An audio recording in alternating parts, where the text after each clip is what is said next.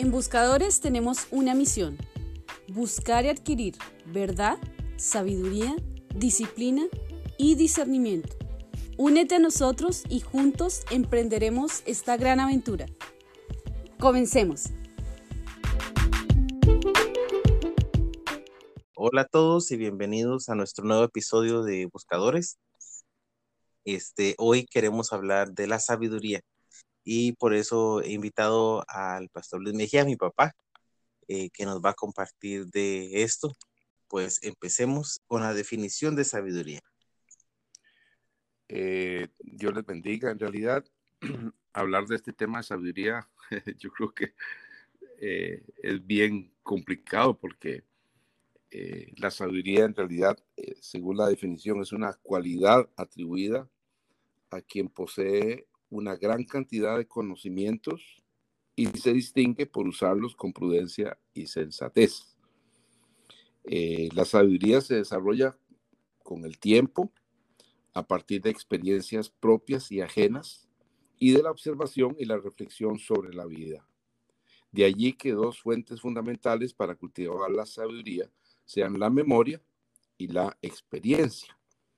Eh, la sabiduría dota al individuo de un mayor entendimiento y profundidad en el conocimiento sobre las circunstancias que determinan la existencia. Además, proporciona al individuo herramientas para el acertado discernimiento entre aquello que es bueno y lo que no.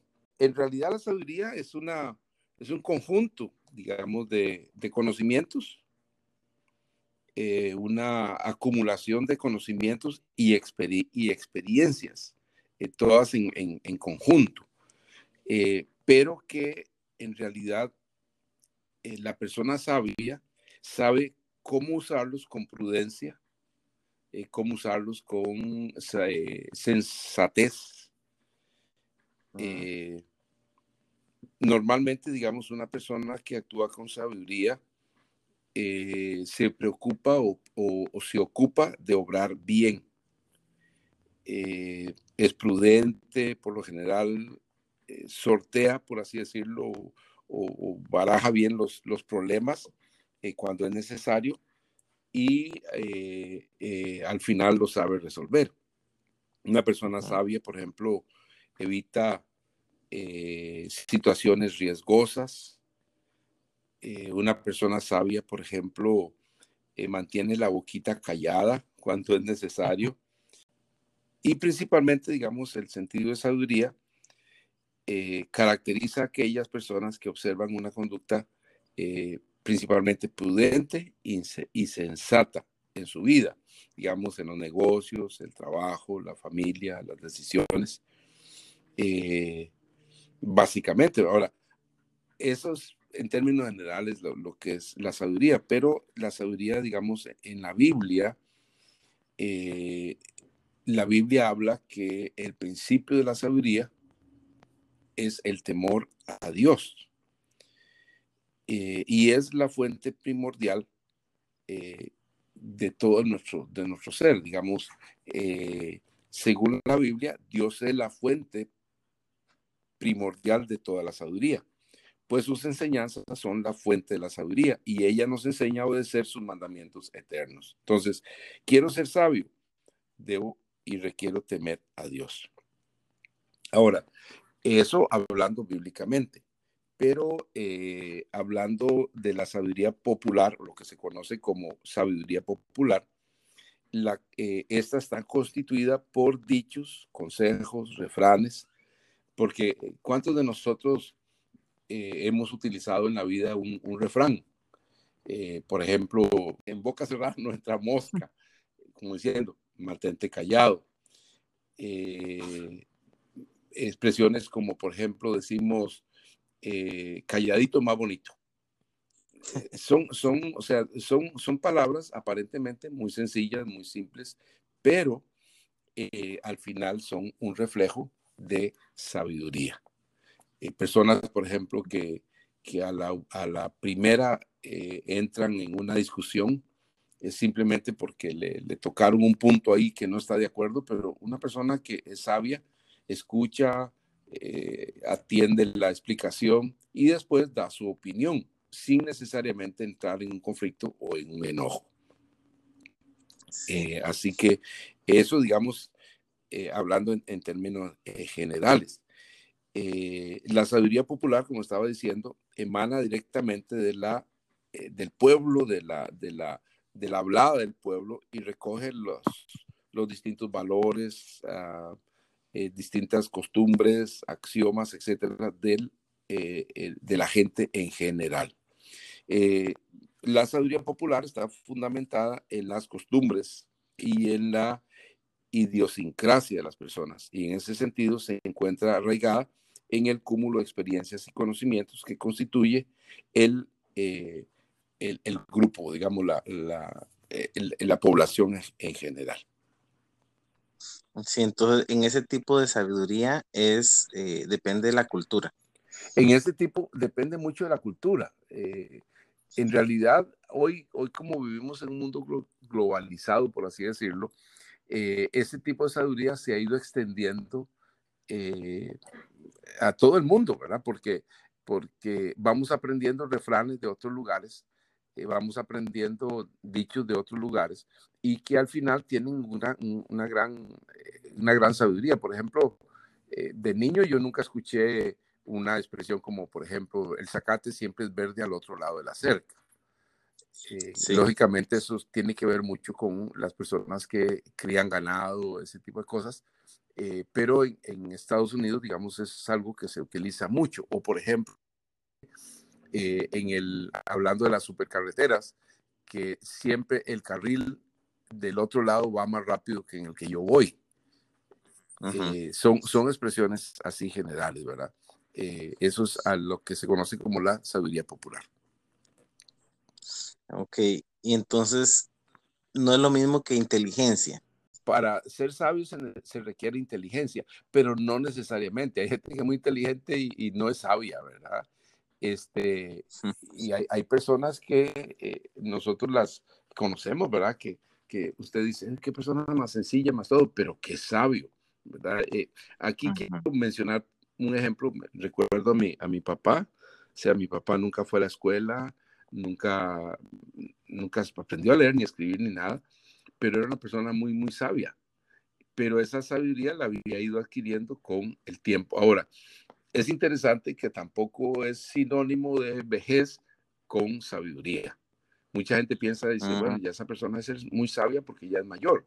O sea, yo, he conocido personas mayores que eh, no, no adquirieron sabiduría.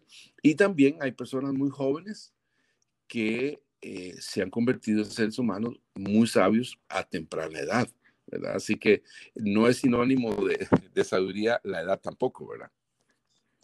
Ajá. Eh, ¿Usted diría que, la sabiduría este, se adquiere primero con Dios, conocimiento de Dios y temor de, de Dios, y luego aprender de mis errores y aprender de los errores de otros? Porque yo he escuchado a mucha gente que dice que hay que cometer los errores yo para aprender.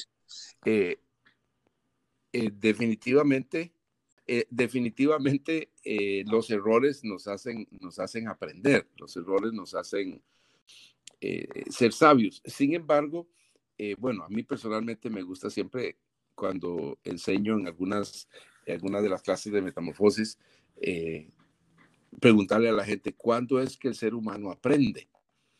y eh, todos tenemos distintas opiniones, ¿verdad? ¿Cuándo es que aprendemos? Y precisamente una de las respuestas es, o oh, cuando, cuando hemos tenido problemas, o cuando hemos fracasado. Eh, sin embargo, yo he llegado a la conclusión de que el ser humano, no importa el maestro que tenga, no importa las experiencias que ha vivido, no importa nada de eso, eh, si él no quiere aprender, no aprende. Entonces, al final, en, broma, ahora yo digo, bueno, tú aprendes cuando te da la gana. Eh, suena, un poquito fuerte, ¿verdad? Pero, pero esa, esa es la verdad. Eh, solo cuando yo, yo elijo aprender, cuando yo eh, decido aprender. Entonces, por eso decía hace un ratito que la, la, sabiduría no necesariamente se adquiere con el pasar del tiempo, nada más, ¿verdad? Usted puede pasar 90 años y no ser sabio.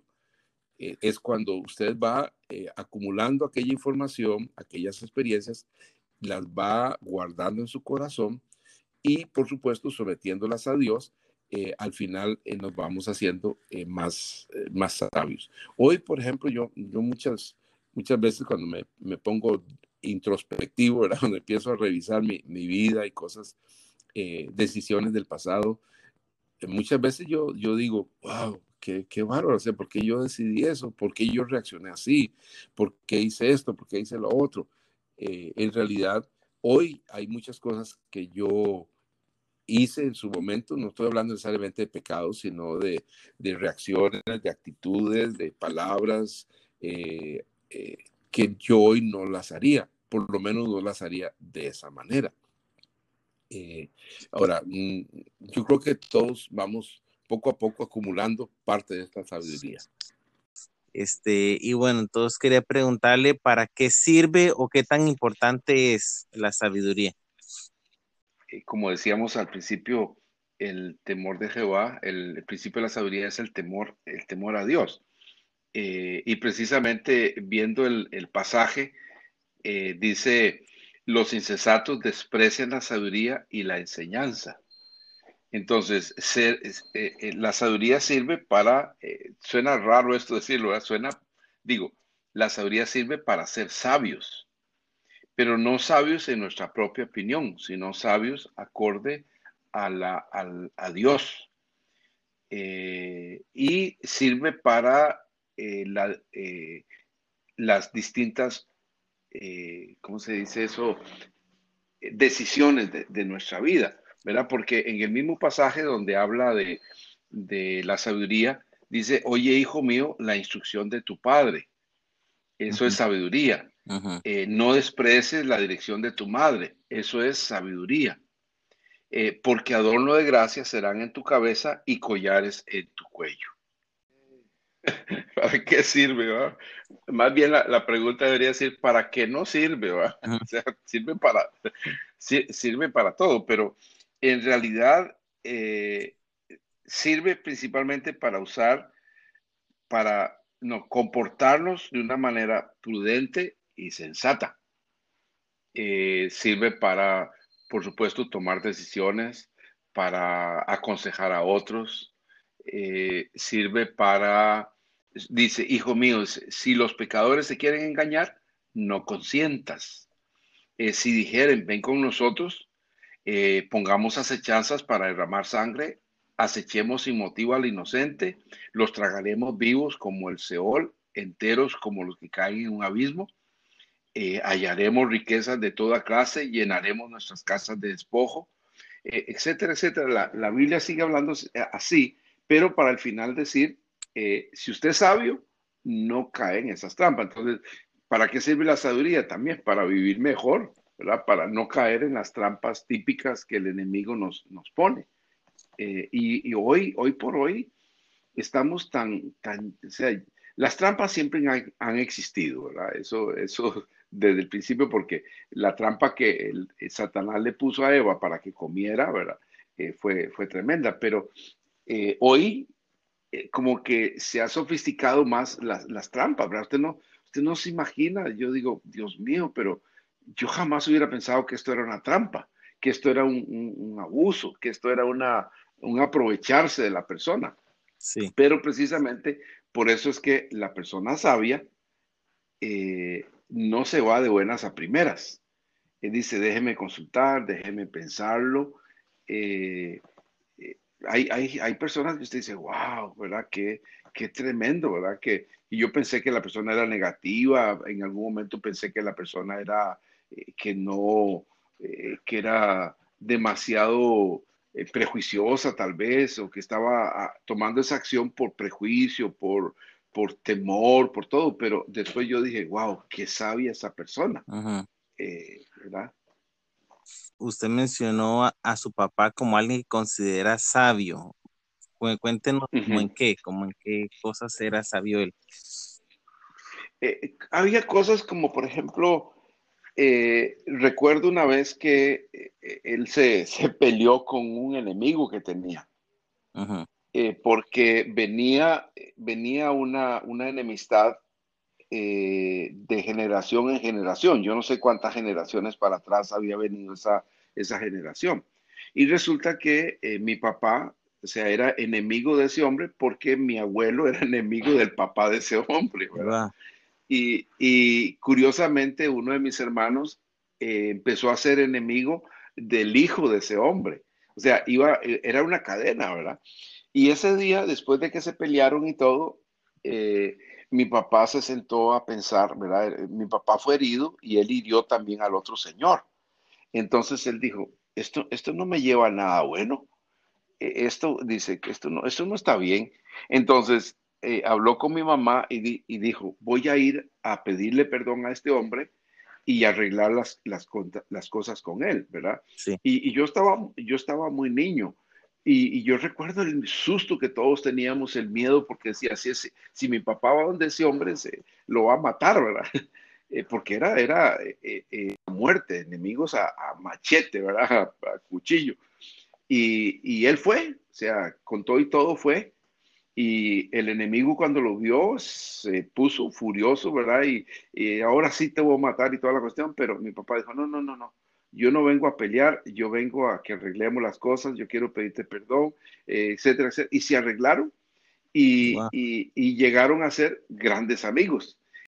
Este, pues yo lo invité a, acá eh, a hablar de la sabiduría porque yo lo considero sabio y yo he visto me ha sorprendido los cambios que han habido, digamos, usted siendo pastor por mucho tiempo, como antes eh, eh, trabajaba con cruzadas, digamos, o con, eh, con el seminario y luego con bootcamp, que son mucho tiempo, y después con, con metamorfosis.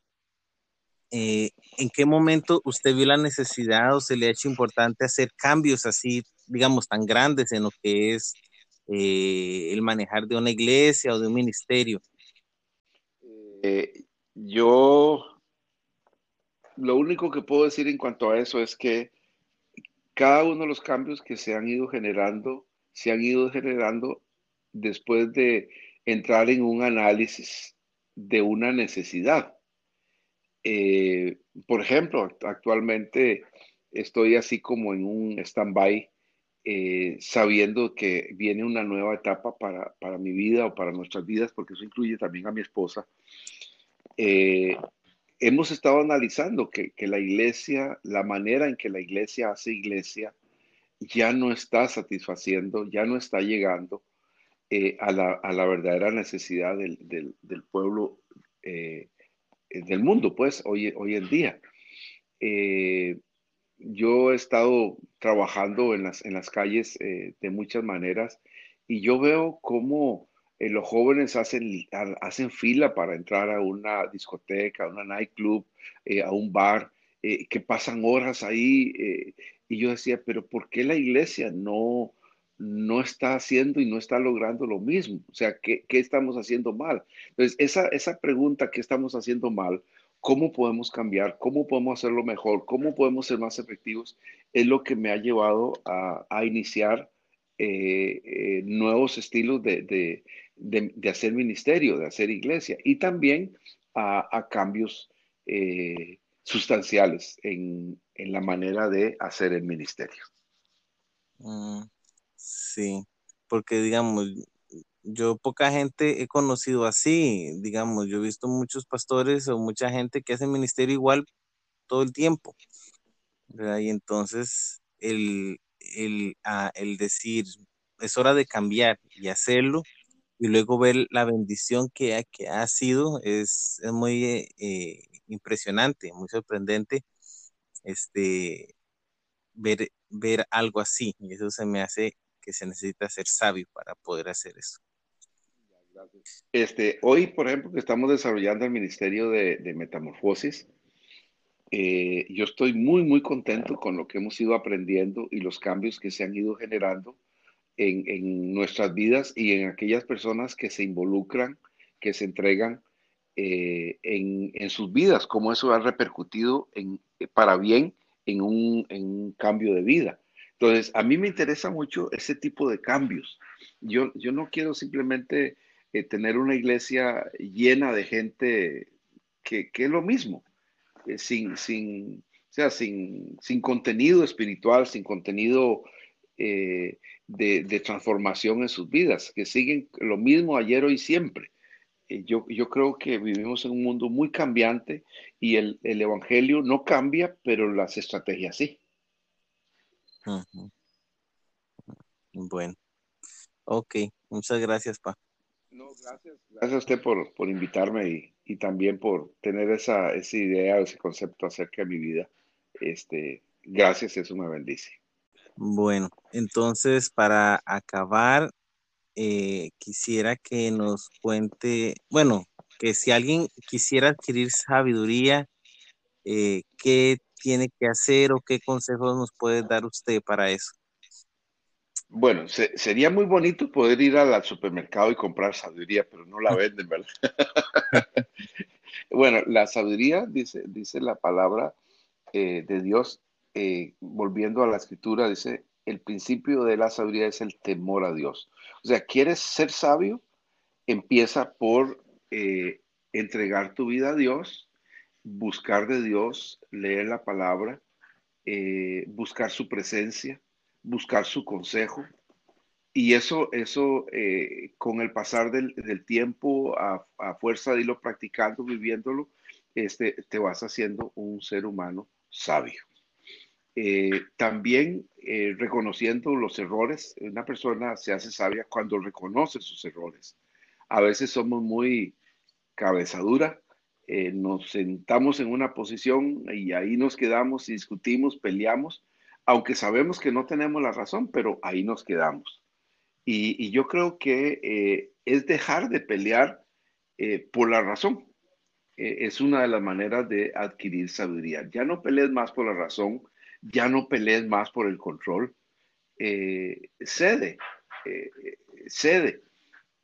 muchas veces, por ejemplo, yo recuerdo que, que lo he hecho, otras personas lo han hecho conmigo, pedir perdón, por ejemplo es, reconocer la falla, ¿verdad? Cuando alguien ha venido a reclamarme algo y yo he reconocido la falla o yo he ido a reclamarle a alguien y la persona ha reconocido la falla. Yo creo que ese tipo de acciones eh, y actitudes eh, nos van haciendo más sabios, definitivamente. Bueno, está bien, pues gracias entonces por, por estos consejos. Y si quiere, más bien acabamos, si, la, si alguien dice que le interesa adquirir sabiduría, le interesa empezar dándole su vida al Señor, eh, ¿qué tiene que hacer y si usted nos puede guiar en esto? Eh, sí, definitivamente. Es, e, eso está tan cerca como una oración el, empezar a ser sabio eh, es aquel ser humano que reconoce que ha fallado, que ha pecado. Y pues ahora, si usted que me está escuchando, pues yo le animaría, le instaría a que invite a Jesús a venir a su vida y que esa sabiduría empiece a manifestarse desde adentro hacia afuera, desde el corazón, porque los pleitos, las guerras, todo vienen desde nuestro corazón. Entonces, eh, al entregar nuestro corazón al Señor, al, entregar nuestra vida a Dios, eh, de ahí inicia la sabiduría en realidad. Así que eh, repita conmigo ahí donde estás, Señor Jesús. hoy reconozco que he fallado, que he pecado, que he hecho lo malo delante de tus ojos. Hoy reconozco, Señor, que, que no he sido sabio en muchas cosas, en mi manera de actuar, de reaccionar, eh, aún cuando no me he controlado a la hora de hablar, de opinar, eh, que me enojo fácilmente, Señor. Eh, actitudes como esas que, que, nosotros los seres humanos tenemos, Señor, hoy yo la reconozco, hoy la confieso, te pido perdón y te invito, Señor, a venir a mi vida para que tú tomes control de mi ser, de mi corazón, de mi, de mi ser interior, ese de donde emana la vida, Señor. Así que te invito a que tú gobiernes en, mi vida y que me hagas precisamente ese ser sabio que yo requiero ser. Eh, ven a mi vida, ven a mi corazón y cámbiame. Te lo pido en el precioso nombre de Jesús. Amén. Amén. Gracias por escuchar este episodio de Buscadores y dedicar su tiempo para adquirir verdad, sabiduría, disciplina y discernimiento. Si ha sido de bendición, por favor síganos ahí en su app favorita. Espero encontrarnos pronto con más de Buscadores.